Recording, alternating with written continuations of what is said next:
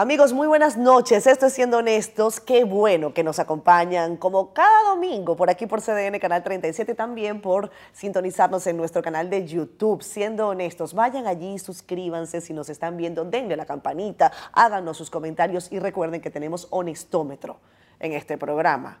El caballero que nos acompaña esta noche, eh, yo le he importunado eh, porque sé que tiene mucho trabajo, sé que está al frente de una de las posiciones quizás eh, que requiere mayor compromiso y tiempo en las funciones públicas. Es Antoliano Peralta, consultor jurídico del Poder Ejecutivo. Antoliano, ¿cómo estás? Hola, Catherine, ¿cómo estás? Muy bien, ¿y tú? Bueno, bien, Catherine, pero siendo honestos. ¿Qué? Eh, no pensaba que alguien me iba a hacer ponerme corbata hoy domingo. Normalmente un domingo a las 10 de la noche, ¿en qué andas tú? ¿Cuál es tu plan? Tu plan de lucha, dice por ahí. Generalmente, si no estoy en el interior del país, estoy descansando y cuando puedo leyendo un poco o, viendo haciendo honesto. Viendo haciendo honesto, qué bueno, gracias. Gracias por esa distinción. Antonio, tú eres un hombre de Miches. Sí, así es. Eh, y dicen que, los, que, los, Peralta de Miches son buenos todos. Por ahí leí eso. Bueno, muy bien. Eh, Me encanta que lo digan. Esa fue una frase que leí. Yo dije, mira, ¿por qué? Repítele eso a, todos tus amigos. E, ese bonoísmo, ¿de, dónde viene? ¿A qué se lo atribuyen? Cuéntanos un poco sobre la historia de tu familia de Miches, que yo no la conozco. Bueno, nosotros eh, somos originarios de Miches porque hay familias que han llegado a un pueblo y se han establecido, han hecho vida ahí. De Miches eran mis abuelos, mis bisabuelos, mis padres, y mi familia en sentido general. Entonces, al ser un pueblo pequeño y nosotros ser una familia numerosa, los Peralta, dicen que en cada, que en cada esquina en Miche vive un Peralta, que son, somos todos parientes entre sí. Bueno, pues nos notamos, eh, quizás no seamos gente tan buena, pero tratamos de no hacer daño y ya eso ayuda bastante. Exacto, eso está bien. Bueno, no, no necesariamente es bueno, pero no, no, fastidiar al otro, por no utilizar la palabra que empieza con J. Así es, así es. eso es ya eso bastante. Antoliano, hablando de Miches, ¿cómo está Miches?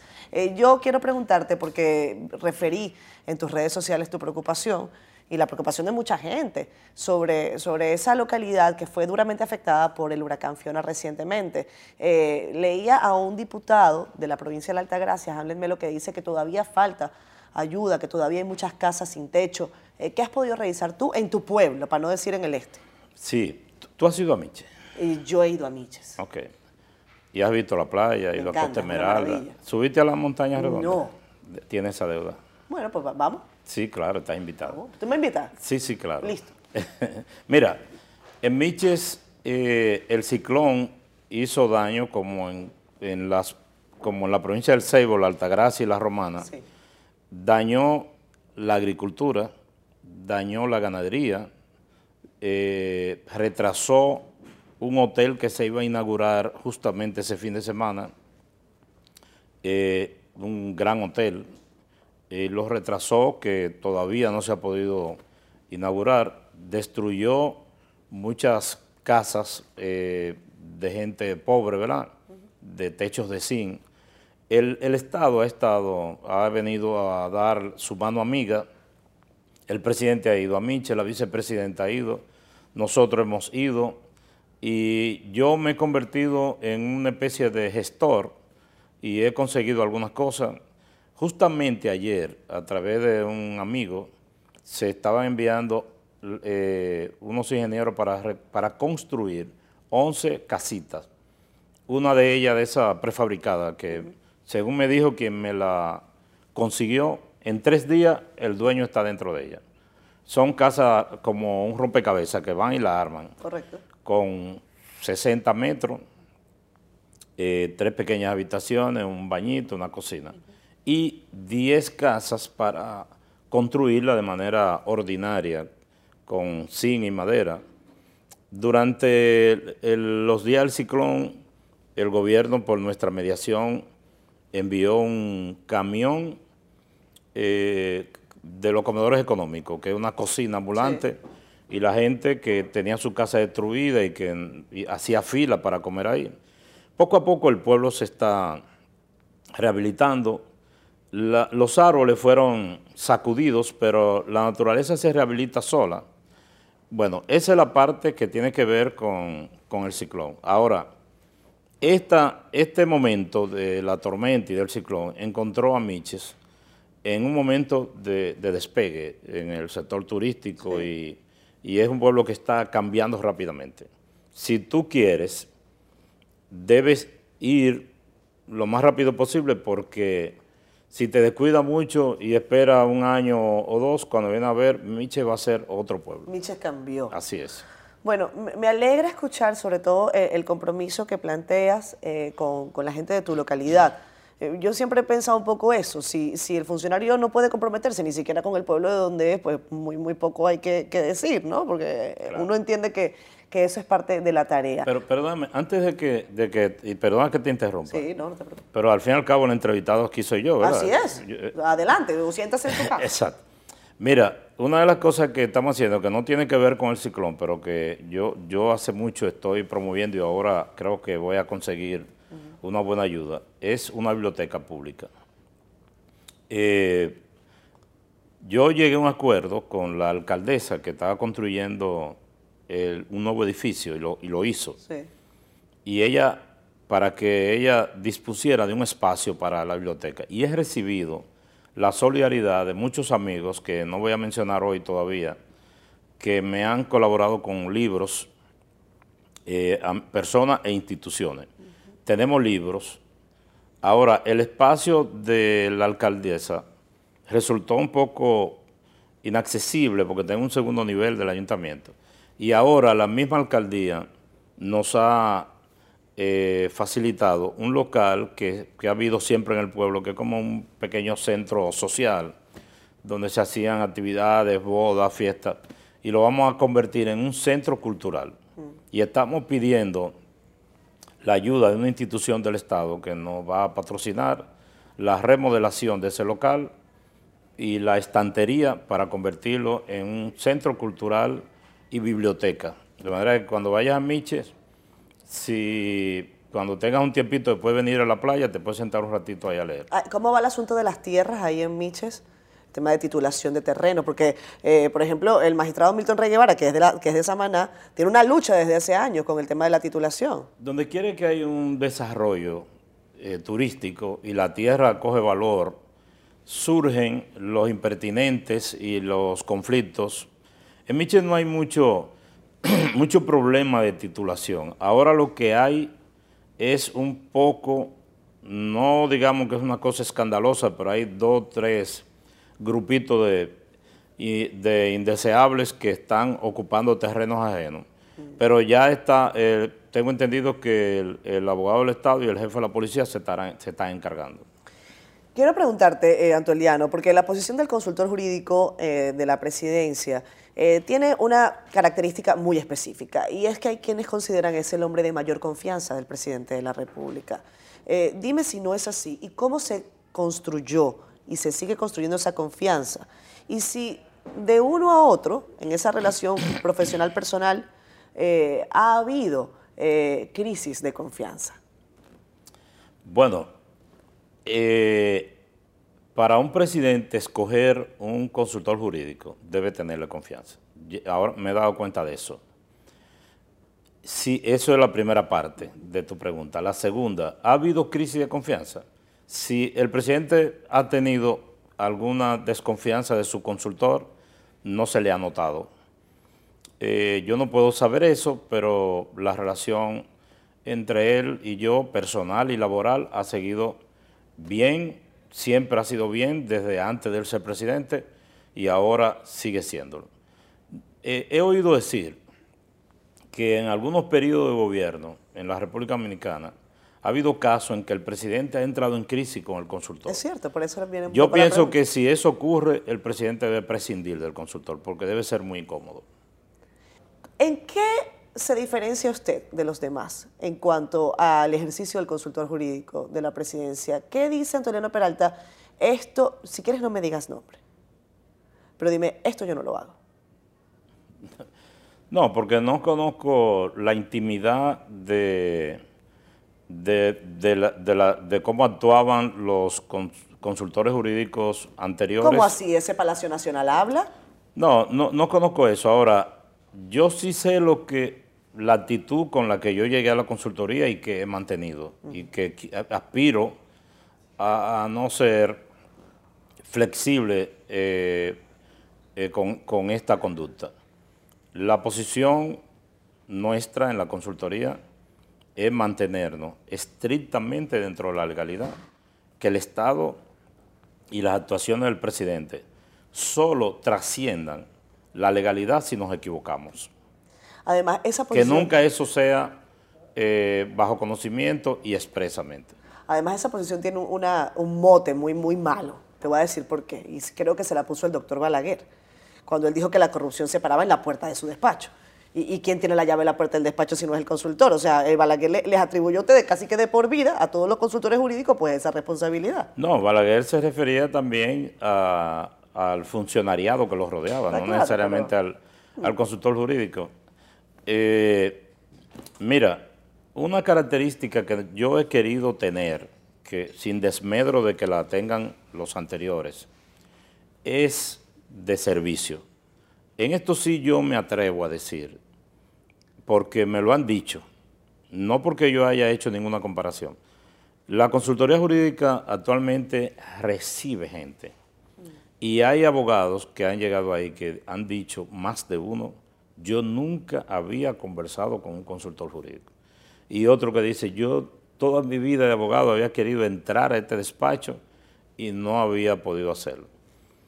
La consultoría jurídica ahora es más abierta.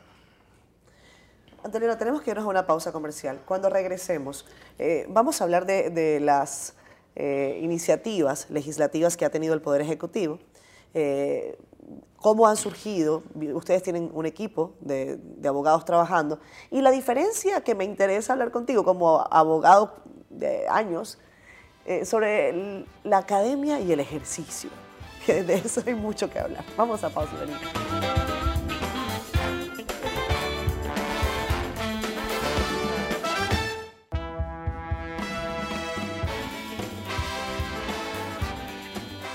Regresamos con más esto es Siendo Honestos. A ustedes gracias por continuar con nosotros en este espacio. Recuerden que tenemos el honestómetro. ¿Qué te parece el honestómetro? La, gente vota qué tan honesto o no está haciendo tú en el programa. Eh, hay que tener cuidado con eso. Porque, hay gente que, pueden romper el, honestómetro, ¿verdad? Y algunos que la, que, que la agujita se quede bajo cero. Sí, pero yo siempre digo que si se maneja con estricta honestidad, el honestómetro puede revelar algunas cosas, sobre todo eh, son momentos, ¿no? Y, vale la pena que, lo tengamos acá. Quiero preguntarte, Antoliano, sobre las diferencias entre la academia y el ejercicio real. Un abogado escribió en su cuenta en Twitter, y te lo voy a preguntar para que salgamos de ese tema rápido, lo siguiente, dice, la vida en los tribunales es complicada. Hay prácticas y criterios equivocados tan normalizados que hasta temor da a cuestionarlos, porque la impresión que en el salón de audiencia se deja es la de estar haciendo el ridículo. Tú que has sido abogado litigante tantos años. Bueno, no, me, llama la atención y me da risa lo de esa expresión de hacer el ridículo, porque en mi inicio un abogado ya establecido que de quien yo recibía consejo me decía, vaya a los tribunales ahora que está joven, porque en esta profesión hay que hacer ridículo temprano. Eh, no, yo no creo tanto que hacer es ridículo, pero hay una diferencia entre la academia, como en todo, la teoría y la práctica de los tribunales. Eh, hay cosas que en la práctica se manejan de, una forma distinta como se ve en los libros, y es natural. ¿Qué es lo más odioso de una sala de audiencia, Antoliana?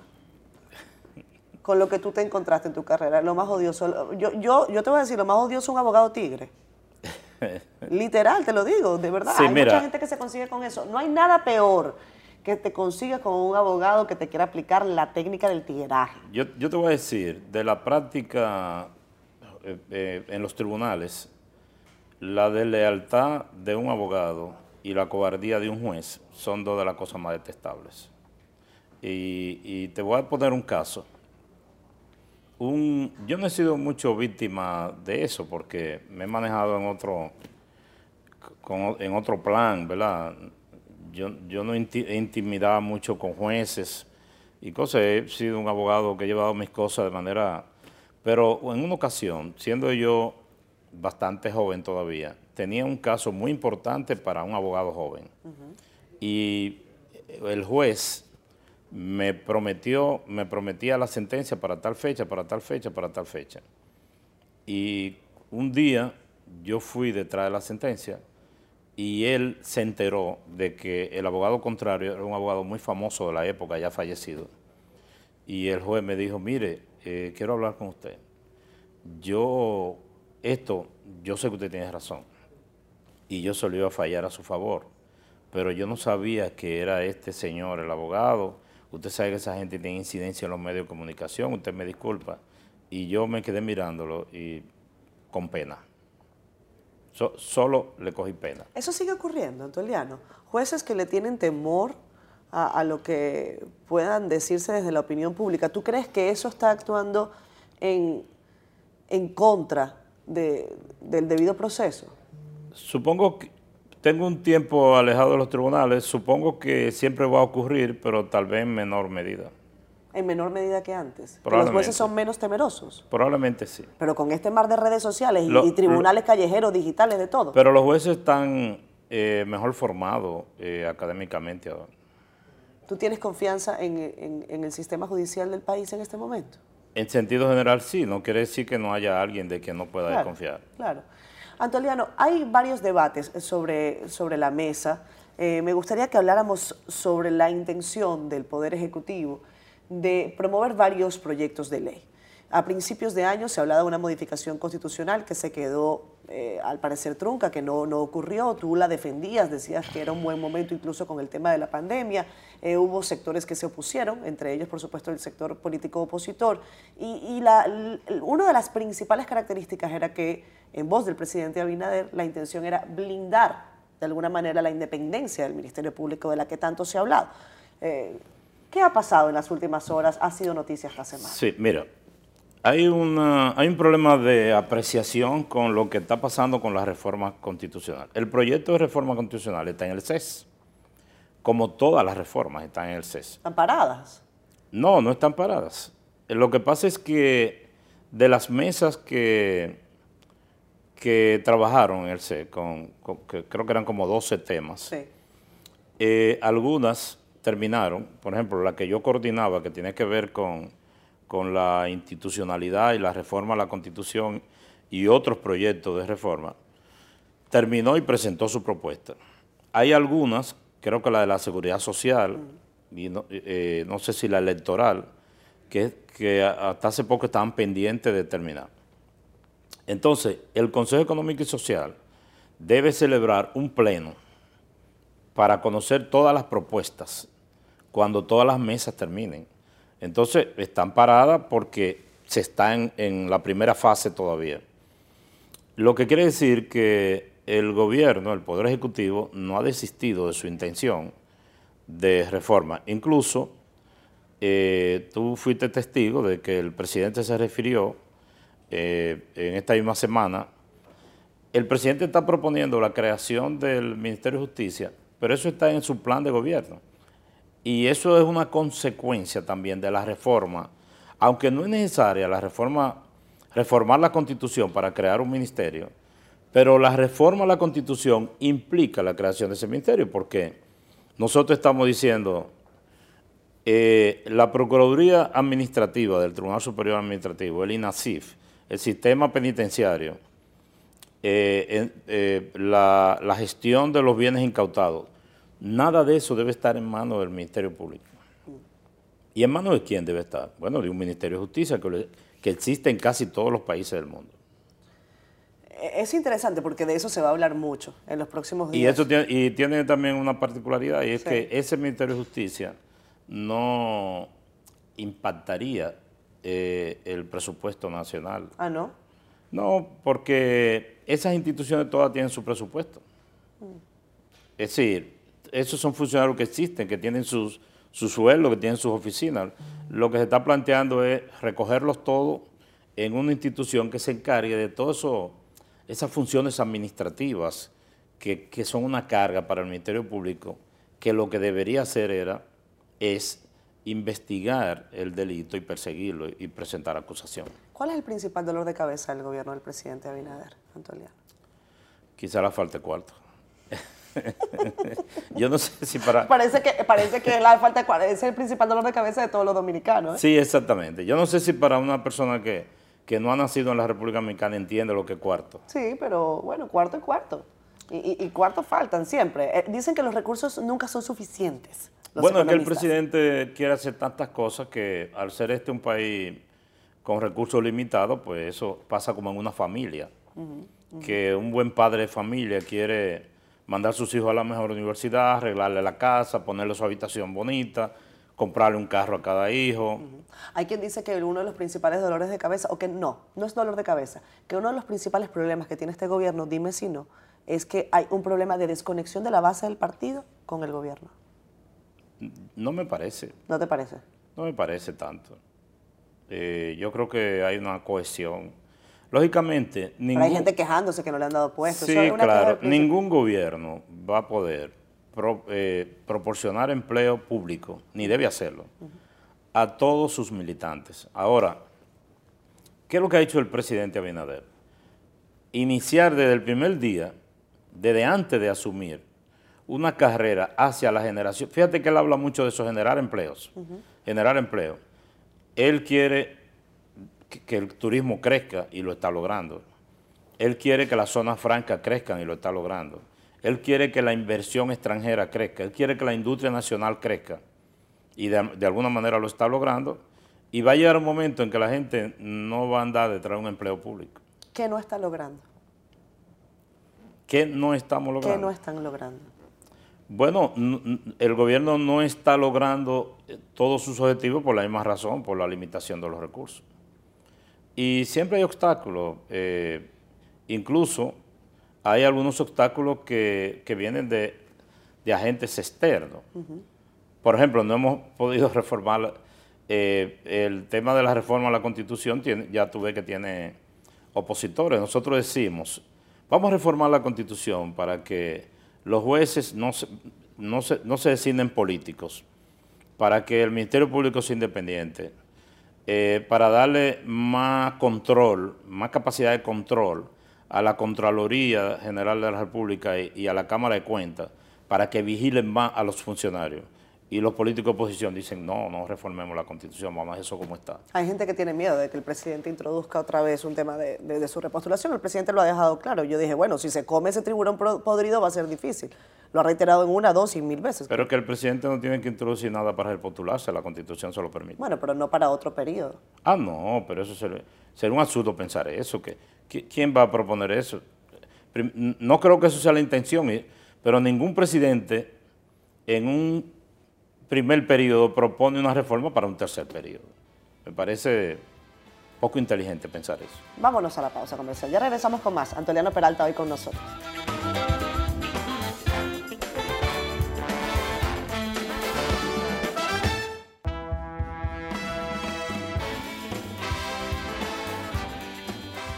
Regresamos con más, siendo honestos, hoy con Antoliano Peralta. Antoliano Peralta de Miches, el consultor jurídico de la presidencia. Antoliano, tú ¿Eres honesto? ¿Te consideras una persona honesta? Filosof filosofemos ahí. He aspirado a eso toda mi vida. No quiero más nada más que eso. Ahora, no quiero juzgarme a mí mismo. Prefiero que los demás lo aprecien. Pero he tenido como línea de vida no hacer daño, no hacer cosas mal hechas de manera expresa.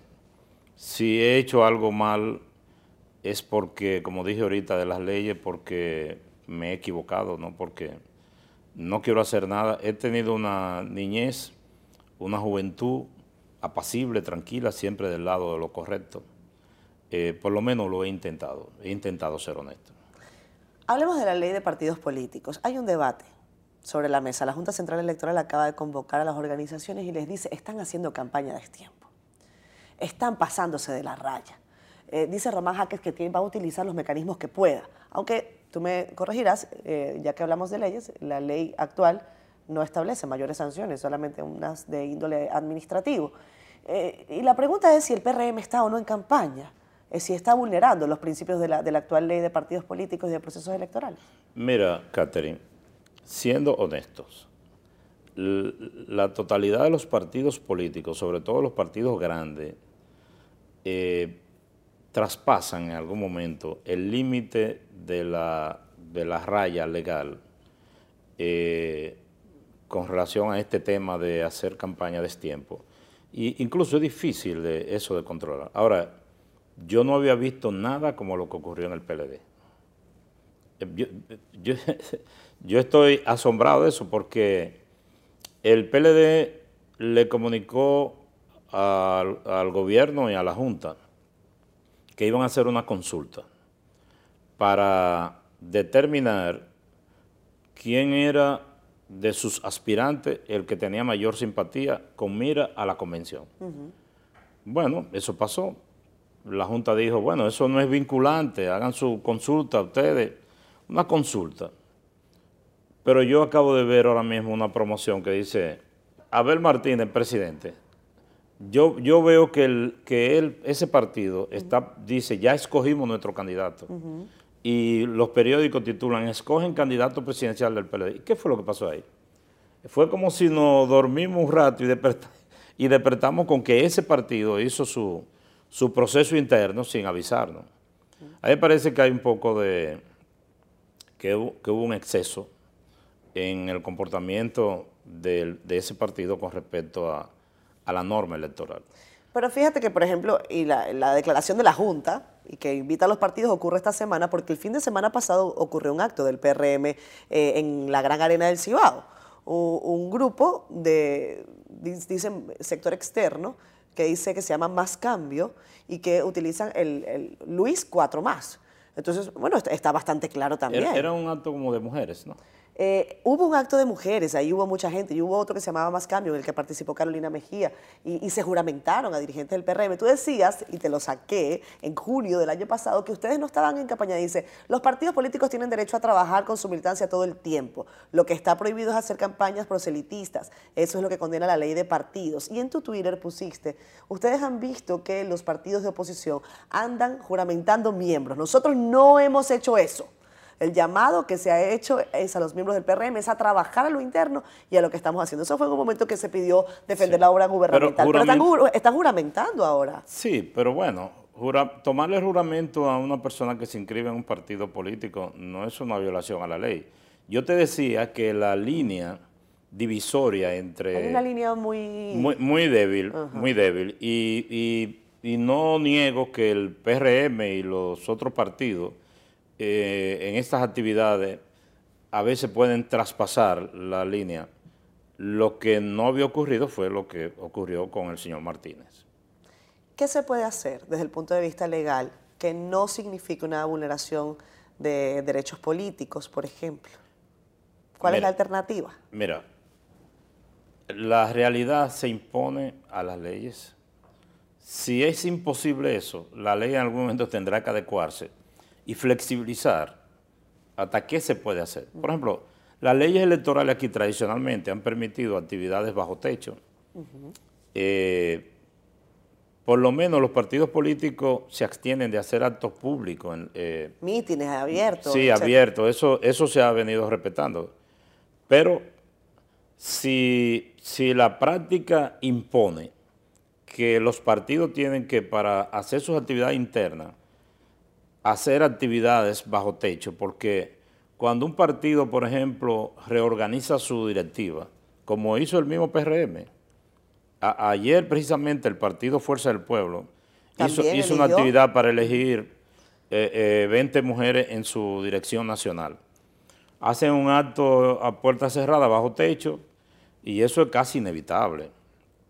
Entonces, ahora que se está trabajando la reforma a la ley electoral, y la ley de partido, de cuya mesa yo debí participar, pero como estaba en la otra, no, no estoy muy al tanto de los pormenores, porque no, solo pude ir una vez. Pero ahora es el momento de ir adecuando la ley a la realidad. Yo creo que hay, que hay actuaciones de los partidos que hay que meterla dentro de la legalidad porque la práctica dicen que son necesarias. Ahora, ya esto de escoger un candidato presidencial pintándonos otra historia, eso es distinto.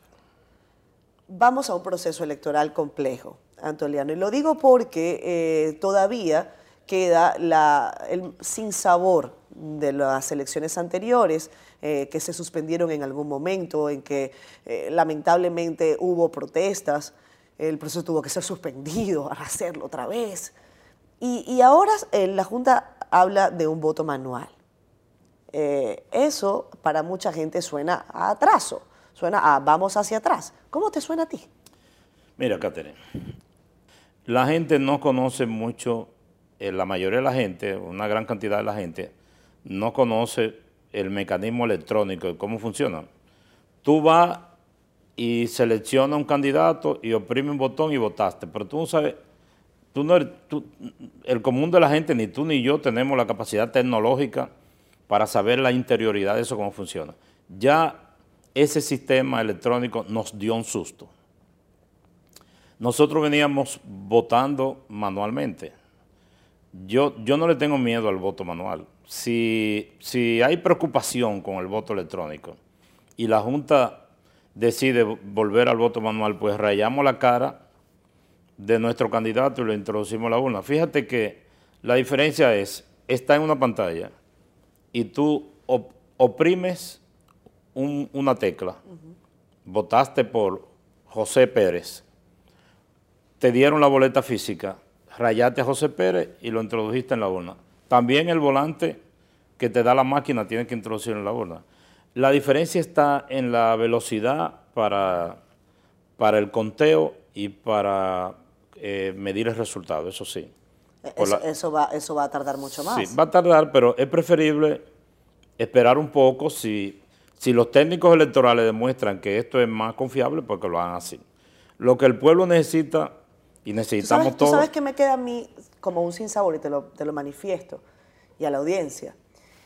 En ninguno de los informes de observación electoral se estableció que hubo problemas con el sistema automatizado de votación. Lo que se estableció es que hubo problemas humanos que derivaron en aquello y que fue un tema de absoluta incapacidad, que fue un problema de casi de, de cuando la gente es muy tosuda, con Z, de, de tosudez, porque ya la noche anterior al proceso electoral que fue suspendido, estos observadores internacionales estaban advirtiendo que había un problema. Y la tosudez fue no tomar una decisión en el momento equivocado. Eso no tiene nada que ver con voto automatizado, eso tiene eh, con un tema de capacidad eh, conductual humana y política. Sí, fíjate, te, quiero reiterarte mi posición. Sí. Yo, no soy contrario al voto automatizado. Ha funcionado en muchos sitios y, muchas cosas funcionan automáticas. Y hay que vivir eh, acorde con, con los nuevos tiempos. Ahora, hasta que eso se aclare bien y que la gente lo entienda, tampoco reniego del voto manual. Eh, no creo que, aunque se hagan las elecciones con el voto manual aquí, yo no creo que eso va a, perdurar por siempre. Eh, va a ser un tránsito, ¿crees tú? Para eh, recuperar confianza. Mira, el avance de la tecnología nos va, nos va envolviendo a la larga. Nosotros podemos hacer estas elecciones con el voto manual, pero va a llegar un momento en que seríamos los únicos en el mundo para decirlo de alguna manera. Y, y, terminamos después comprobando y corrigiendo los defectos, y, pero mientras tanto, mientras no conozcamos bien el sistema, si tenemos que volver al manual, pues volvemos al manual. Antonio, vámonos a la pausa comercial. Eh, domingo ya son casi las 11 de la noche. Eh, ¿A ti te, gusta mucho la pasta? Sí, me gusta la pasta. se acaba de celebrar esta semana el Día Mundial de la Pasta. Y yo sé que te gusta comer pasta. ¿Cocinas algo? Poco. Hago algo, pero poco sí. Ah. sí. No, soy, no, soy un, gran cocinero. A, Eduardo Estrella me le quedé pendiente de un, de un sancocho. ¿Hace sancocho Eduardo Dice él. No lo aparenta. ¿Por qué? No sé, como que no tiene cara de sancochero. Bueno, pues dice que hace un buen sancocho bueno. Te, te, digo esto bajo la promesa de que Eduardo Estrella no lo vea. Diga. El sancocho como que va ligado con romo. Y Eduardo no tiene cara de eso.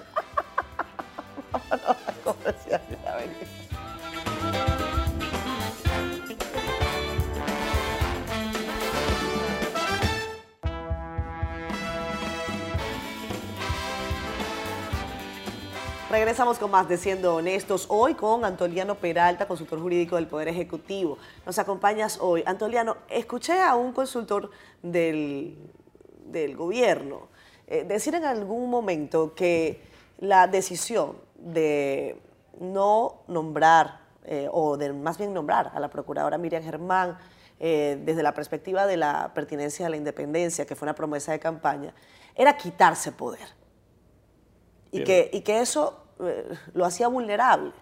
Y, y, bueno, que en su juicio él jamás le hubiese aconsejado tal cosa. ¿Cómo lo ves tú? Es una forma convencional y tradicional de ver la administración pública. El presidente Abinader lo ve de otra forma. Él entiende, fíjate que... Pero ¿quién se quita poder? Esa es la pregunta. ¿Quién se quita poder? El presidente. ¿Pero por qué? Bueno, porque fíjate, en la medida en que el presidente quiere designar un procurador o una procuradora con quien él no tenga un vínculo político, con quien no tiene comunicación, una persona a quien él no, prácticamente no conocía de cerca, que no es de su círculo, de su confianza, y la suelta a que ella actúe de conformidad con la ley, y así se lo recomendó en su juramentación. Eso le quita poder, porque un presidente a veces tiene situaciones en que quiere que le ayuden a alguien en la justicia, pero este presidente no quiere eso.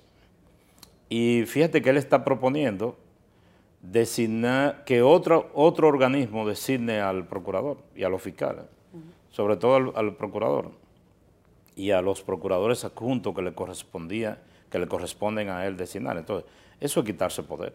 Pero fíjate tú, tú dices, a veces en, la, práctica política lo usual era el presidente podía querer que se ayudara a alguien. Ahora, hay otra cosa, e, esa moneda tiene otra cara, y es que también el presidente de la República no puede de ninguna manera evitar o influir para que no se perjudique a alguien o para que se perjudique a alguien. ¿A qué me refiero? Si el presidente de la República observa alguna actuación que él que él pueda determinar no está eh, escrita en los principios del debido proceso, nada puede hacer. Y eso es quitarle poder, porque además le acarrea un problema político posterior. Y esos problemas políticos posteriores se dirimen en política, no se dirimen en tribunales. Y hay quien ha dicho que en la República Dominicana se han abierto las puertas de la retaliación. Bueno, en este gobierno no, porque el presidente no, no quiere ni usa la justicia sino que lo ha dejado libremente. Eh, ha dejado como debe ser. Además, yo te voy a decir una cosa, no es una idea original de Luis Abinader. En, muchos países los fiscales son independientes. En Estados Unidos es un ejemplo de ello. Recuérdate cuando el juicio a Bill Clinton, que hubo un fiscal que lo llevó a, a extremos casi indecibles. Entonces, en la medida en que el Ministerio Público pueda eh, vigilar, supervisar, investigar a los funcionarios públicos, probablemente esto contribuya a que ellos, a que los funcionarios públicos actúen o actuemos más apegados a la ley y, a la honestidad, siendo honestos. Siendo honestos, eh, Antoliano, dijiste en algún momento, refiriéndote a un caso totalmente distinto, eh, que fue un impasse que se produjo más en los medios, me parece a mí, que en otro lugar, entre Miriam Germán y Roberto Santana que si uno es asesor del presidente, tiene que decirle las cosas directamente y no mandárselas eh, a través de mensajes de televisión. ¿Qué, tan a menudo ocurre, ocurre eso? ¿Qué tan a menudo lo ves? No, yo no he visto muchos casos en que un asesor eh, o un funcionario que tenga que despachar con el presidente haga denuncias públicas de asuntos que son de sus atribuciones. Por ejemplo, el papel mío es lograr que el presidente actúe dentro de la legalidad y que sus actos, sus decretos, sus, disposiciones no contradigan la ley ni la constitución. Si el presidente promulga, emite, perdón, un decreto eh, o quiere emitir un decreto o, tomar una decisión que, que no sea muy legal, lo menos adecuado que yo venga aquí a decir eso lo que yo debo hacer es ir al despacho del presidente y decirle, presidente, ese decreto es inconstitucional. Si el presidente lo hace como quiera, yo tendría el derecho de decir yo no estaba de acuerdo con ese decreto, porque y sé que el presidente me lo toleraría.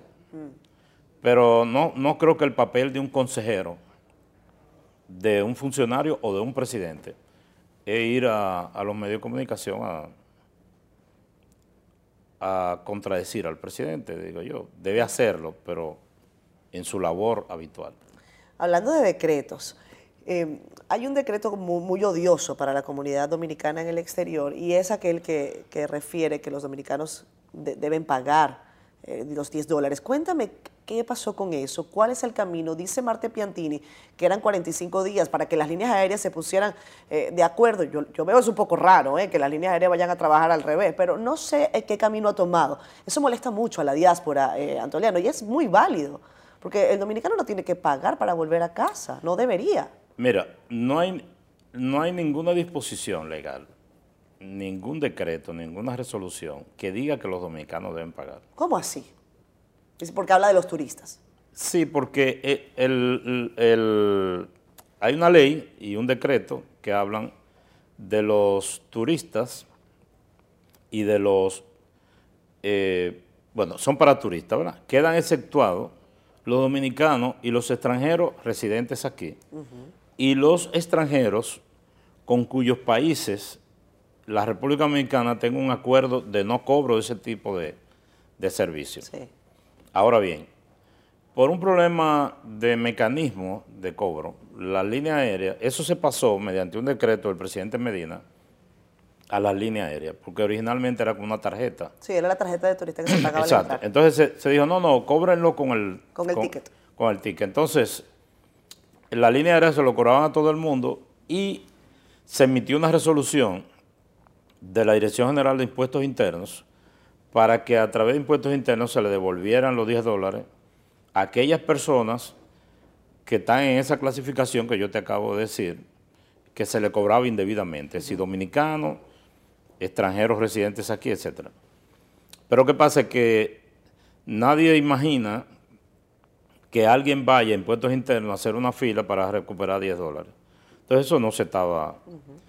¿Qué, qué, qué, ¿Qué, es lo que ha dicho el, el, el gobierno? ¿Qué es lo que ha dicho la Junta de Aviación Civil por instrucción del presidente Abinader? Que no se le cobra a los dominicanos porque no tiene que cobrársela. Las líneas aéreas dicen que para eso tienen que modificar su plataforma. Uh -huh. Y la Junta de Aviación Civil ha dicho, pues tómense 45 días para que lo hagan. Algunos dicen que poco. Yo no tengo la experiencia en tecnología para saber si eso es poco, pero me parece que lo correcto es que si es poco, se le amplíe el plazo. Bueno, hay otros, pero que no se le cobre. Pero que no se les cobre. Vamos a ver cómo se aplica y, y yo creo que de, deben hacerlo pronto. Voto en el exterior, eh, eso está, está garantizado para el próximo proceso. La Junta Central Electoral está trabajando en ello. Sé lo mismo que tú. Sí. Eh, pero veo que sí, que, que marcha, por lo, por, lo, por lo, que veo en los medios por buen camino. y, y las a, informaciones que recibo, que marcha bien. Y, hay, y hay que insistir a la gente en que se, en que se, que se, se empadrone. Que se empadrone, que voten. Porque... Hay mucha gente en el exterior que no entiende eso.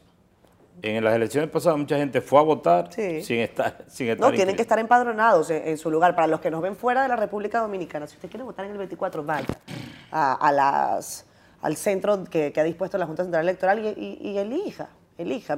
Yo soy de las que piensa que la democracia se fortalece con más democracia. Y hay que registrarse en el padrón. O sea, hablando de más democracia, ¿qué, ¿en qué quedó la ley de referéndum? Ah, qué buena pregunta. Eh, la ley de referéndum está en la, en la Cámara de Diputados. Parada. Bueno, está en la Cámara de Diputados, ya en su oportunidad, sabe que todo es un proceso. Eh, estamos esperando que, que, la ley tome su curso. Pero hay unas leyes que como que avanzan rapidísimo y hay unas leyes que como que se aguantan, se quedan, y hablar lo que ha ocurrido con el Código Penal. Sí, el Código Penal es una ley bastante accidentada, ¿no? Pero eh, se mueve cada cierto tiempo. Se según los intereses. No, según el, bueno, según, según el impulso que le den los legisladores. Pero yo tengo mucho interés en, en que la ley de referendo camine porque me parece que es una ley indispensable en razón de que hay una serie de temas que la Constitución prevé para cuyas reformas se necesitará el referendo y no tenemos ley, entonces eso nunca se podrá modificar. ¿Cómo así? Cuéntanos eh, de manera didáctica para la, la, la, ley, la Constitución, si la memoria no me falla, en el artículo 272, dice que para su reforma hay algunos temas que se pueden reformar con el mecanismo conocido, ¿verdad? Una convocatoria a la Asamblea, pero otros... Deberán ser por, por vía de la ley de referéndum. Después que se aprueben, tienen que ir a una consulta pública que se llama referendo. Te menciono algunos. El tema de la nacionalidad, eh, la moneda. ¿Cuál sería el tema de la nacionalidad, por ejemplo? Por ejemplo, eh, si, se quiere, hay una disposición que, eh, legal, constitucional, que, que, da derecho a la doble nacionalidad. Sí. Si eso quisiera modificarse, tendría que solicitarse un referendo. Si tú quisieras cambiar el peso dominicano por otra moneda, eso se propone una reforma porque eso lo dice la Constitución y lo pueden cambiar. Pero eso está en plan. No, no, no, ah, jamás. No, ok. Yo estoy diciendo lo que dice la Constitución. ok. Eh, Pero lo que a, dónde quiero llegar, Antoliano? Si consideras que es indispensable la, la ley de referéndum para el posterior el proyecto de reforma constitucional es porque hay algunas cosas que ustedes ya han identificado, o, estoy entendiendo mal. No, no para esta reforma. Okay. Nada de lo que se está proponiendo en esta reforma amerita referendo. Bien, bueno que le Yo digo es para la historia, para el futuro. Ok, ok. Eh, además es una ley que la manda la Constitución. Cierto. Y hay, antes de que se nos acabe el tiempo, no quiero dejar de referirme a la ley de eh, contencioso administrativo. Sí el, Tribunal Contencioso Administrativo, eh, que es una institución de gran importancia para la institucionalidad dominicana, no tenía una ley adecuada y actualizada, no tiene, que regule su funcionamiento.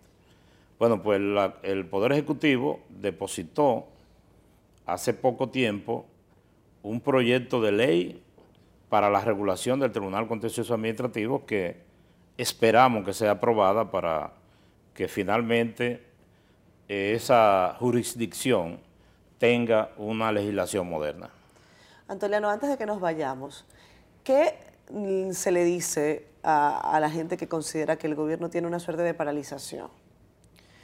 Eh, he escuchado en varios sectores el reclamo de que hay proyectos que no terminan de llegar a su curso que hay asuntos con la ley de contrataciones públicas que no termina de modificarse, la ley de compras y contrataciones, que hay trabas, que hay miedo en algunos funcionarios y que hay mucho funcionario temeroso en la actual administración en vez de funcionario que ejecuta con responsabilidad y compromiso.